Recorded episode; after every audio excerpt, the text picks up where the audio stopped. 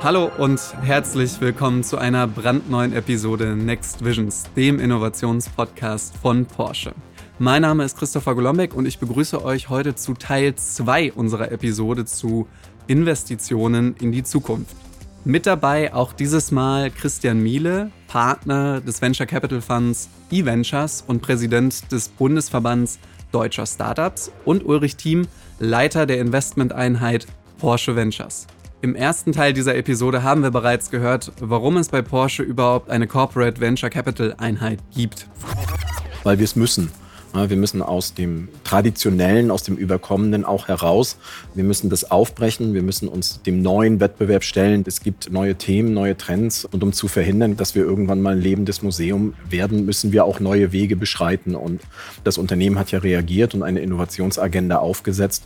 Und Venturing ist dann ein Tool, diese Innovationsagenda auch umzusetzen, um über den eigenen Tellerrand zu schauen. Und wir haben außerdem darüber gesprochen, inwiefern VCs und CVCs eigentlich voneinander lernen und profitieren können, beispielsweise in der Zusammenarbeit zwischen Porsche Ventures und eVentures, aber auch, wo es definitiv Unterschiede gibt, zum Beispiel in der Investitionsstrategie.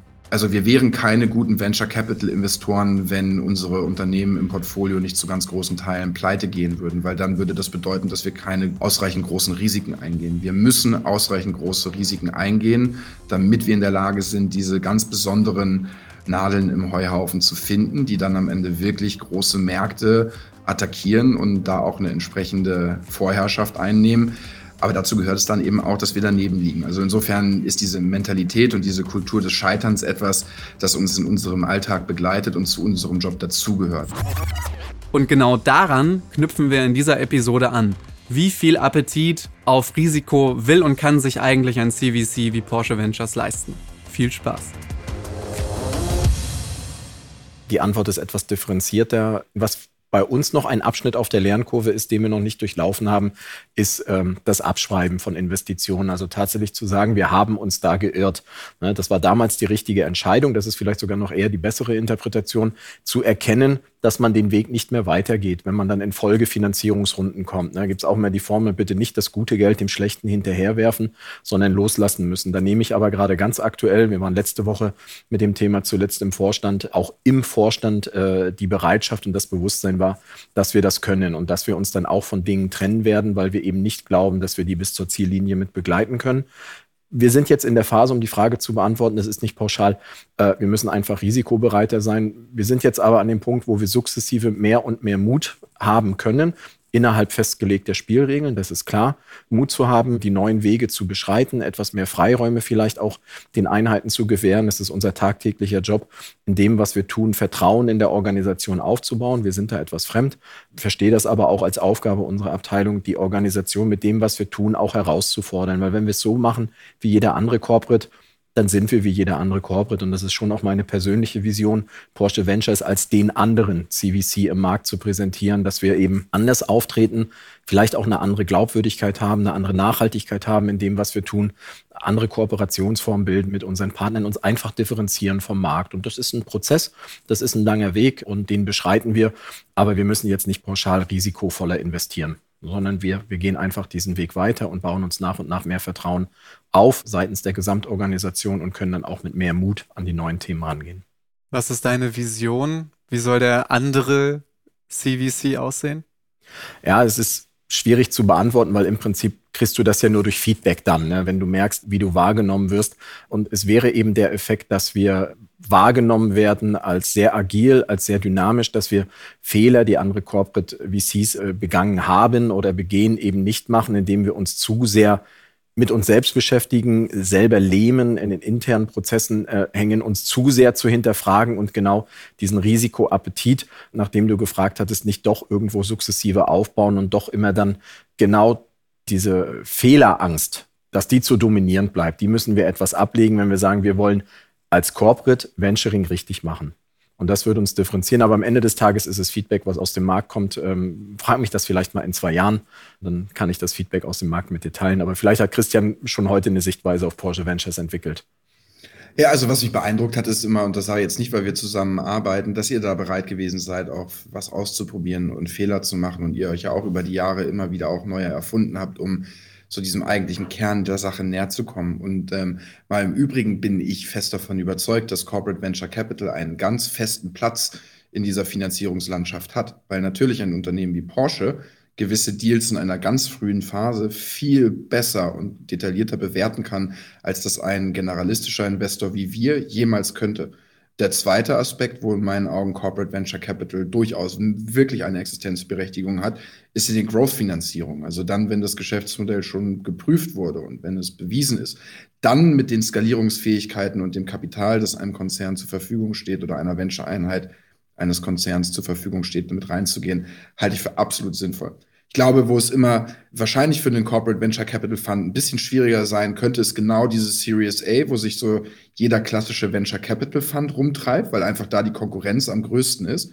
Aber in diesen Randbereichen ganz früh und etwas später, nach dem, wo die Venture Capital Fonds ursprünglich investieren, ich sehe da eine riesige Chance für CVCs. Und ich glaube, Ihr habt da, also auch mit den Kollegen in San Francisco und auch mit den Kollegen hier in Deutschland, immer auch ein Team gehabt, die super neugierig sich in diese Deals reingefressen haben, versucht haben zu verstehen, was macht eine gute Company aus, was ist ein guter Gründer, wie müssen Märkte eigentlich strukturiert sein, damit sie disruptiert werden können. Also ich bin fest davon überzeugt, dass es da sehr, sehr erfolgreiche Ansätze going forward geben wird und zumindest von all dem, was ich sehe, von dem, was ihr macht, spricht in meinen Augen überhaupt nichts dagegen, dass all die Venture-Aktivitäten von Porsche höchst erfolgreich sein werden. Und by the way, wir wussten ja auch immer von Anfang an, und das war ja auch Teil der Partnerschaft, wir haben immer gesagt, lasst uns mal zusammen anfangen und wir werden euch zeigen, wie wir über das Investieren nachdenken. Und hinten heraus wäre es doch großartig, wenn ihr ganz eigene Initiativen startet und selber loslegt und diese Vision ins Leben bringt. Und deswegen freue ich mich auch, wenn Uli das jetzt gerade so erzählt, dass da noch viel, viel mehr folgen wird,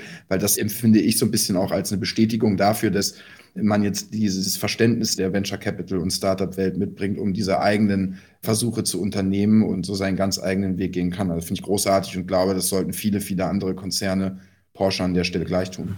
Und das gibt mir noch Gelegenheit, wenn ich darauf nochmal reagieren kann, ähm, auf den Beitrag von Christian gerade nochmal zu veranschaulichen, wo ich uns eben anders sehe. Und du hast nämlich gerade gesagt, ähm, ja, ne, der CVC, der ist vor allem in der Wachstumsphase dann ganz entscheidend. Und ja, das stimmt. Das ist auch für uns ein Thema.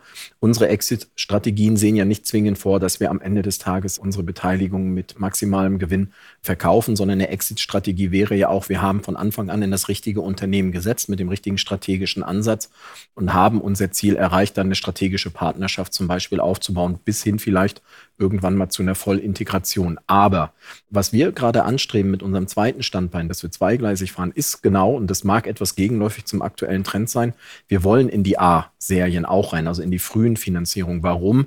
Weil wenn man sich die letzten zehn Jahre anguckt, äh, die Bewertungen gehen kontinuierlich nach oben. Also wir sind mittlerweile bei fast den dreifachen Unternehmensbewertungen in der vergleichbaren Phase des Unternehmens wie vor zehn Jahren. Das heißt, wenn man mit kleinem Geld venturen will, muss man sehr früh reingehen. Dann muss man aber auch die Skills haben und das Mindset, das zu tun. Und das soll uns dann als anderen CVC darstellen, dass wir eben ich sage es mal ganz selbstbewusst, das Beste aus beiden Welten vereinen. Dass wir einerseits das Backing unserer Organisation haben, was wir uns jeden Tag verdienen müssen, auf der anderen Seite aber auch in der Lage sind, mit unseren Tools, mit unserer Mannschaft, mit unserem globalen Team wie ein VC im Markt zu agieren. Und dass man uns weder in die eine noch in die andere Schublade stecken kann. Und wenn das das Feedback aus dem Markt ist, dann sage ich, dann habe ich mein Ziel erreicht. Dann haben wir mit Porsche Ventures den etwas anderen Player im Ökosystem etabliert. Dazu gehört auch, möchte ich nicht unerwähnt lassen, unsere weiteren Tools, die wir ja haben. Das ist Forward 31, unser Company Builder, das ist APX, der Accelerator, der sich jetzt emanzipiert, ebenfalls zu einem sehr frühphasigen Fonds. Das ist ein Joint Venture und da noch zwei Sätze zu, mit der Axel Springer Digital Ventures. Auch da haben wir uns einen Partner gesucht in 2018, mit dem wir gesagt haben, jeder 50 Prozent, wir bauen was Gemeinsames auf. Und mit all diesen Tools sind wir vielleicht auch in der Lage, in der Zukunft mal ganzheitlich das Venture Venture Capital Ökosystem zu bespielen und Startups ganzheitlich zu betreuen. Bis dann hin zur Growth-Phase und vielleicht eben sogar einem Exit der Gründer verbunden mit einer Übernahme durch Porsche. Woher kommt denn das, dass mittlerweile die Startups schon in so einer frühen Phase so hoch bewertet werden, also im Vergleich zu von vor zehn Jahren? Also da bin ich auf die Sichtweise des VC-Experten gespannt. Meine Antwort ist da kurz und prägnant. Es ist viel Geld für wenig Zinsen da. Es ist immer Angebot und Nachfrage und es ist jetzt viel Geld da, das Geld muss bewegt werden, das Geld muss investiert werden und das gibt natürlich Startups auch die Gelegenheit, in den Bewertungen nach oben zu gehen. Christian, deine Meinung? Dem habe ich tatsächlich nichts hinzuzufügen. Also genau so ist es. Die Niedrigzinspolitik der FED und auch der EZB haben dazu geführt, dass insbesondere die institutionellen Anleger mit ihren Fixed-Income-Produkten, also Anleihengeschäft, keine konstanten Returns mehr erwirtschaften können, um ihre Bücher finanziell äh, attraktiv zu halten. Und deswegen fließt immer mehr Geld in alternative Assetklassen und dazu gehört eben auch Venture Capital und die Startup-Szene. Plus wir haben sicherlich in den letzten 20 Jahren gesehen, dass sich die Machtverhältnisse weltweit in den Wirtschafts- und globalen Wirtschaftsmärkten einfach verschoben haben in Richtung von äh, vielen neuen Technologien. Und da ist natürlich entsprechend heute jeder einzelne Marktteilnehmer aufgerufen, sich das genau anzusehen und auch darüber nachzudenken, wie man daran partizipieren kann. Also insofern exakt so, wie Uli das gerade beschrieben hat, ist es. Christian, du bist neben deiner Partnerschaft bei eVentures unter anderem auch Präsident des Verbands deutscher Startups. Kannst du uns kurz dazu abholen, was das genau ist und was dein Job da ist als Präsident? Ja, gerne. Also es ist ein Ehrenamt. Ähm, der Bundesverband Deutsche Startups ist das Sprachrohr für die Startup- und Venture Capital-Szene hier in Deutschland. Also wir vertreten gegenüber der Wirtschaft, äh, gegenüber der Gesellschaft und aber auch vor allem gegenüber der Politik die Interessen der Startup-Szene und die Idee ist ursprünglich mal geboren, weil die Szene klein war und nicht gehört worden ist von der Politik und es da kein Sprachrohr gab, dass wir uns organisieren. Und ähm, ich stehe heute dieser Vereinigung vor, repräsentieren da mehrere tausend Mitglieder, Hunderttausende von Mitarbeiterinnen und Mitarbeiter, Hunderte von Fonds, äh, viele, viele Milliarden an Anlagevermögen und einfach auch viele der zukunftsträchtigen Unternehmen und Technologien, die wir heute in unserem Land haben. Und neben den Franzosen sind wir in Deutschland sicherlich so maßgeblich diejenigen, die auch eine europäische Agenda vorantreiben und auch versuchen, in Brüssel Gehör zu finden. Ja, das mache ich in meiner Freizeit, ähm, neben meinem Hauptberuf. Es ist ein Ehrenamt, daher lässt es sich auch gut aussteuern zu meiner Hauptaufgabe als Investor aber äh, ich sehe darin durchaus schon auch eine, eine, sehr wichtige Aufgabe und möchte mich einfach auch mit einbringen und habe auch viel Freude daran, für unsere Szene vorstehen zu dürfen und so ein bisschen in Berlin zu trommeln. Dann bin ich jetzt sehr gespannt auf deine Meinung und zwar zum Thema Standort Europa, was Startups anbelangt. Ich habe ein bisschen recherchiert und rausgefunden, neun der zehn wertvollsten Unicorns, also Einhörner, äh, Startups mit einer, einer Milliarde Dollar Bewertung, weltweit kommen entweder aus den USA oder aus China. Keins davon aus Europa. Haben wir einen Standortnachteil hier in Deutschland, in Europa? Also ich, das ist eine sehr gute Frage. Und ich glaube, dass die Aufgabe, die ich im Startup-Verband habe, zweierlei ist. Einmal geht es darum, politische Rahmenbedingungen in Deutschland und in Europa anzupassen, attraktiv zu machen und so gut es geht zu harmonisieren. Jetzt ist es ja aber nicht so, dass wir nicht bisher auch schon wirklich tolle Unternehmen hier in Europa produziert haben. Ja, Zalando, Skype, Spotify, das sind so die Unternehmen, die auch jeder Konsument kennt. Es ist also weniger das Problem der Rahmenbedingungen. Ich sage mal, das sind 20 Prozent. Vielmehr schlägt die brutal lähmende Mentalität von uns Deutschen und der Europäer dazu Buche. Und das ist das viel größere Problem. Wir sind nicht äh, hungrig genug. Wir haben noch nicht verstanden, wie sich heute das Machtgefüge an den globalen Märkten verschoben hat. Wir sind äh, so ein bisschen diese Analogie zu dem Boiled Frog, also dass wir als Frosch in diesem immer heißer werdenden Kochtopf sitzen und eigentlich gar nicht merken, dass sich die Temperatur erhöht und wir da auch nicht rausspringen. Ich glaube, die Geschichte stimmt im Übrigen gar nicht, aber es ist ein schönes Bild. Und da sehe ich uns durchaus. Und das merke ich immer wieder auch in der Zusammenarbeit mit der Politik und in der Zusammenarbeit äh, auch mit anderen Akteuren der Gesellschaft und der Wirtschaft, dass wir da einfach noch nicht verstanden haben, wie sich dieses Machtgefüge verschoben hat. Also um deine Frage zu beantworten, ich sehe da ein riesiges Problem drin, dass die großen Firmen heute andernorts entstehen. Die Rahmenbedingungen haben wir hier vor Ort aber auch, dass das klappt. Wir sehen das ja im Kleinen schon. Das Problem ist vielmehr, dass wir noch nicht wirklich mit allen Kräften aufgebrochen sind, noch viel mehr dieser Unternehmen zu produzieren. Warum haben wir nicht 30 Zalandos? Warum haben wir nicht 50 Spotifys? Und warum haben wir nicht 100 Skypes. Und wir können das ja. Wenn man sich jetzt Porsche anschaut oder viele, viele andere super erfolgreiche Weltmarktführer, dann kann mir ja niemand erzählen, dass wir das nicht grundsätzlich in unserer DNA drin haben, dass wir Unternehmen aufbauen, die die Weltmärkte erobern. Ja, und wir haben sogar, und das finde ich, das ist das nächste, was ich so völlig absurd finde, wir haben ja sogar den Anspruch, wenn Fußball Weltmeisterschaft ist, dass wir Weltmeister werden. Also wir wollen, dass unsere Stürmer schneller laufen und doller schießen als alle anderen Stürmer. Und wir sind stinksauer und es wird Volkstrauertag, wenn wir im Viertelfinale rausfliegen. Aber wenn wir bei den Start-up-Unternehmen und bei diesen innovativen Technologien im Viertelfinale rausfliegen oder sogar im Achtelfinale, dann ist es irgendwie okay. Also dann reden wir da gar nicht so wirklich drüber und dann passt das schon und naja, ist ja nicht so schlimm, uns geht's ja gut. Und das ist äh, etwas, das mich massiv stört und ist auch ein Triebfehler dafür, dass ich das mit diesem Ehrenamt mache und versuche, mich da so gut es geht politisch auch mit einzubringen, zumindest von der Seitenlinie. Ja, du hast dich ja durchaus mal in den vergangenen Wochen und Monaten in die politische Arena vorgewagt, wenn man das so sagen darf. Und ich als, ich oute mich jetzt mal als großer Fan deines Tech-Briefings, da hattest du in der letzten Ausgabe oder zumindest in deiner letzten Ausgabe auch nochmal sehr lobende Worte in Richtung Emmanuel Macron was macht denn beispielsweise Frankreich besser als Deutschland bei den politischen Rahmenbedingungen? Ich muss das differenziert. Also, warum ich Macron immer so feier, ist seine Symbolpolitik. Macron ist super im Marketing. Also, er ruft Frankreich zur Grand Startup Nation aus. Und äh, der, der hat im Zweifelsfall von seinen politischen Fortschritten da genauso wenig geschafft wie wir in Deutschland. Aber Macron stellt sich wenigstens vorne hin und sagt, wir müssen Frankreich zu dem führenden Technologiestandort in Europa machen, weil von dieser technologischen Abhängigkeit der globalen Märkte auch der Wohlstand Frankreichs und das Fortbestehen Frankreichs innerhalb der Europäischen Union, aber auch innerhalb der Weltmärkte abhängen wird. Und das hat er anders verstanden als Frau Merkel.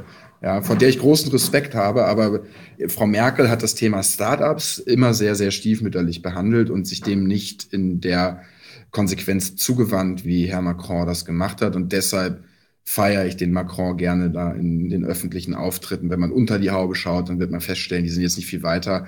Aber in der Symbolpolitik und in der Art und Weise, wie die sich dem Startup-Sektor gegenüber bekennen, sind die Franzosen uns durchaus ein Stück voraus. Und weil ich jetzt eben gesagt habe, dass die Mentalität eben auch so ein Thema ist, bin ich da ein bisschen neidisch und würde mir wünschen, dass jetzt mit der nächsten Bundesregierung hoffentlich eine Kanzlerin oder ein Kanzler ins Amt kommt, der sagt, so, ich will auch hier nicht nur die Konzernlandschaft, das ist nämlich genauso wichtig. Ne? Also ich bin überhaupt nicht dafür, dass man Startups und irgendwie haben jetzt ganz platt gesagt, Old Economy und New Economy gegeneinander ausspielt. Das darf nie passieren. Wir brauchen beides. Ja. Wir brauchen Porsche und wir brauchen auch Startup-Unternehmen, ja, aber eben halt auch sagt, so, wir wollen auch Startups, wir wollen Gründerinnen und Gründer, wir wollen Forscherinnen und Forscher und wir wollen die Menschen dazu animieren, dass es cool ist, gut ist und sinnvoll ist, wenn man sich solchen Ideen zuwendet und an innovativen Technologien, innovativen Technologien forscht.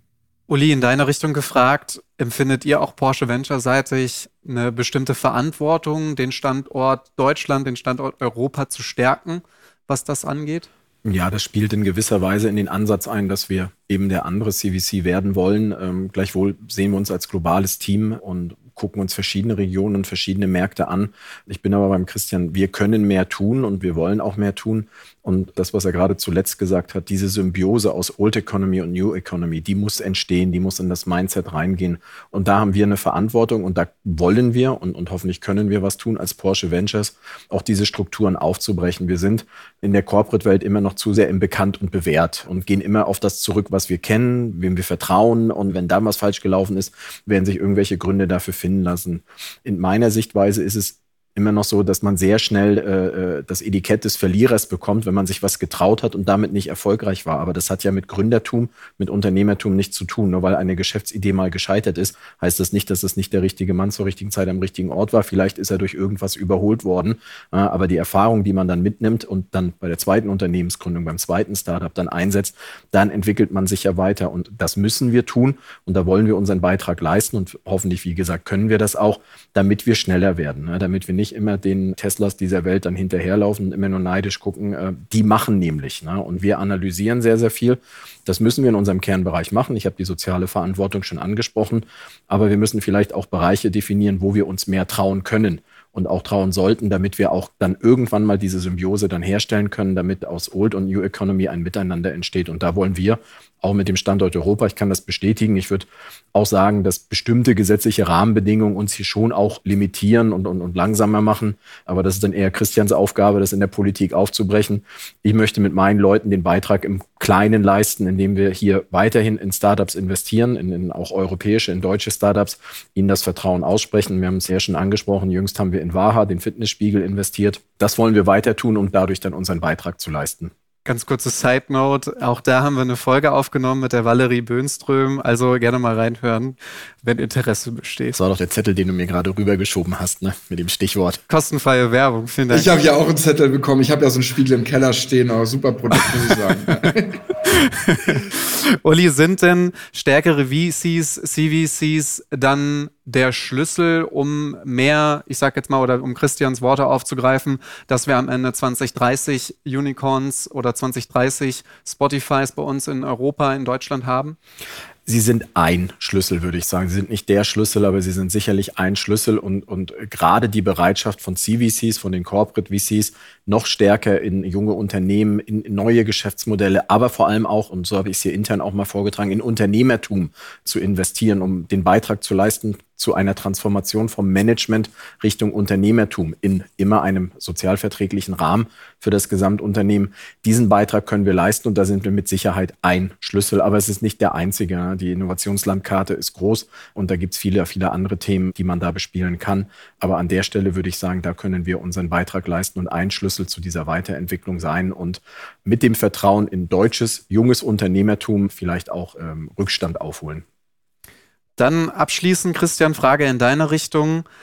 Was sind deine, sagen wir mal, Top drei politischen, wenn du jetzt bei Wünsch dir was wärst, politischen Maßnahmen, die man ergreifen müsste, um diese Kultur, diese Startup-Kultur innerhalb Deutschlands zu verbessern?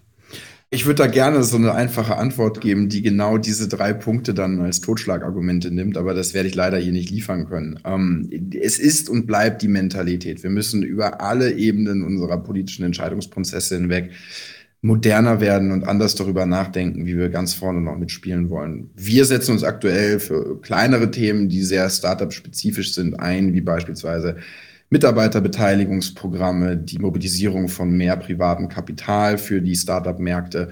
Wir werden uns going forward viel mehr noch gegen Monopole richten müssen und auch darüber nachdenken, wo der Markt versagt, wenn Firmen wie Google und Facebook einfach zu mächtig werden, weil sie keine Konkurrenz mehr zulassen und Preise verzerren was in einem fairen Wettbewerb nicht funktionieren kann.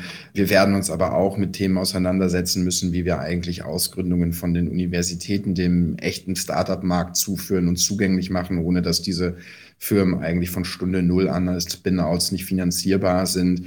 Wir werden uns Gedanken darüber machen müssen, wie wir mit Datenschutz und Privatsphäre umgehen, ohne dass wir aber das Wertesystem, das wir hier in Europa vertreten, über Bord werfen und trotzdem in der Lage sind, diese Daten zu benutzen. Also da kommen super, super, super viele Fragestellungen auf uns zu und da schließe ich jetzt wieder den Kreis. Ich glaube, wir werden die nur mit einer äh, zukunftsgerichteten Mentalität beantworten können. Wenn wir in Europa und in Deutschland eine Rolle spielen wollen und wenn wir für unsere Kinder und Enkelkinder genauso ein privilegiertes Leben hinterlassen wollen, wie wahrscheinlich wir drei und auch viele der Zuhörerinnen und Zuhörer ja das erlebt haben, dann müssen wir uns einfach die Frage stellen, was müssen wir denn dann dafür heute auch tun, damit das in Zukunft noch so ist? Und da ist eben eine von meinen Antworten, wir sollten auch darüber nachdenken, wie wir in Deutschland eine Kultur schaffen können, wo wir Forscherinnen und Forscher, die Impfstoffe herstellen, Gründerinnen und Gründer, die Warn-Apps und äh, Identifikationsmöglichkeiten herstellen und auch den Mitarbeiterinnen und Mitarbeitern dieser kleinen Keimzellen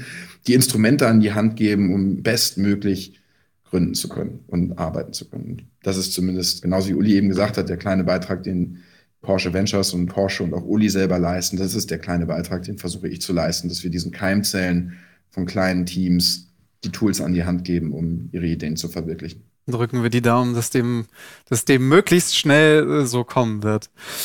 Abschließend, wie sich das natürlich für ein gutes Podcast-Format gehört, haben wir noch eine Schnellfragerunde an euch beide vorbereitet. Das sind entweder oder Fragen, also gar nicht lange drüber nachdenken. Und Christian, ich starte mit dir. Bist du bereit?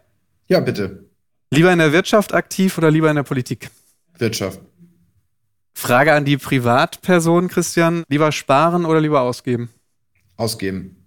Investieren. Und Abschlussfrage, ich hoffe, ich habe richtig recherchiert. Lieber Westfalen oder lieber Berlin? Westfalen. Okay, warum? Ich finde Berlin eine großartige Stadt und fühle mich hier auch sehr wohl. Ich wohne hier auch, aber dieses Bauchgefühl von Heimat, das ist dann in Berlin dann doch auch nicht vorhanden. Verstehe. Dann, Uli, drei Fragen an dich. Lieber Bar oder mit Karte? Karte. Lieber Fahrer oder lieber Beifahrer? Fahrer. Und lieber Elva oder lieber Taycan? Elva. Dann bedanke ich mich ganz herzlich für das Gespräch. Ich habe sehr viel mitgenommen. Ich habe sehr viel gelernt beim Thema Investitionen in die Zukunft. Macht's gut. Danke. Dankeschön. Tschüss.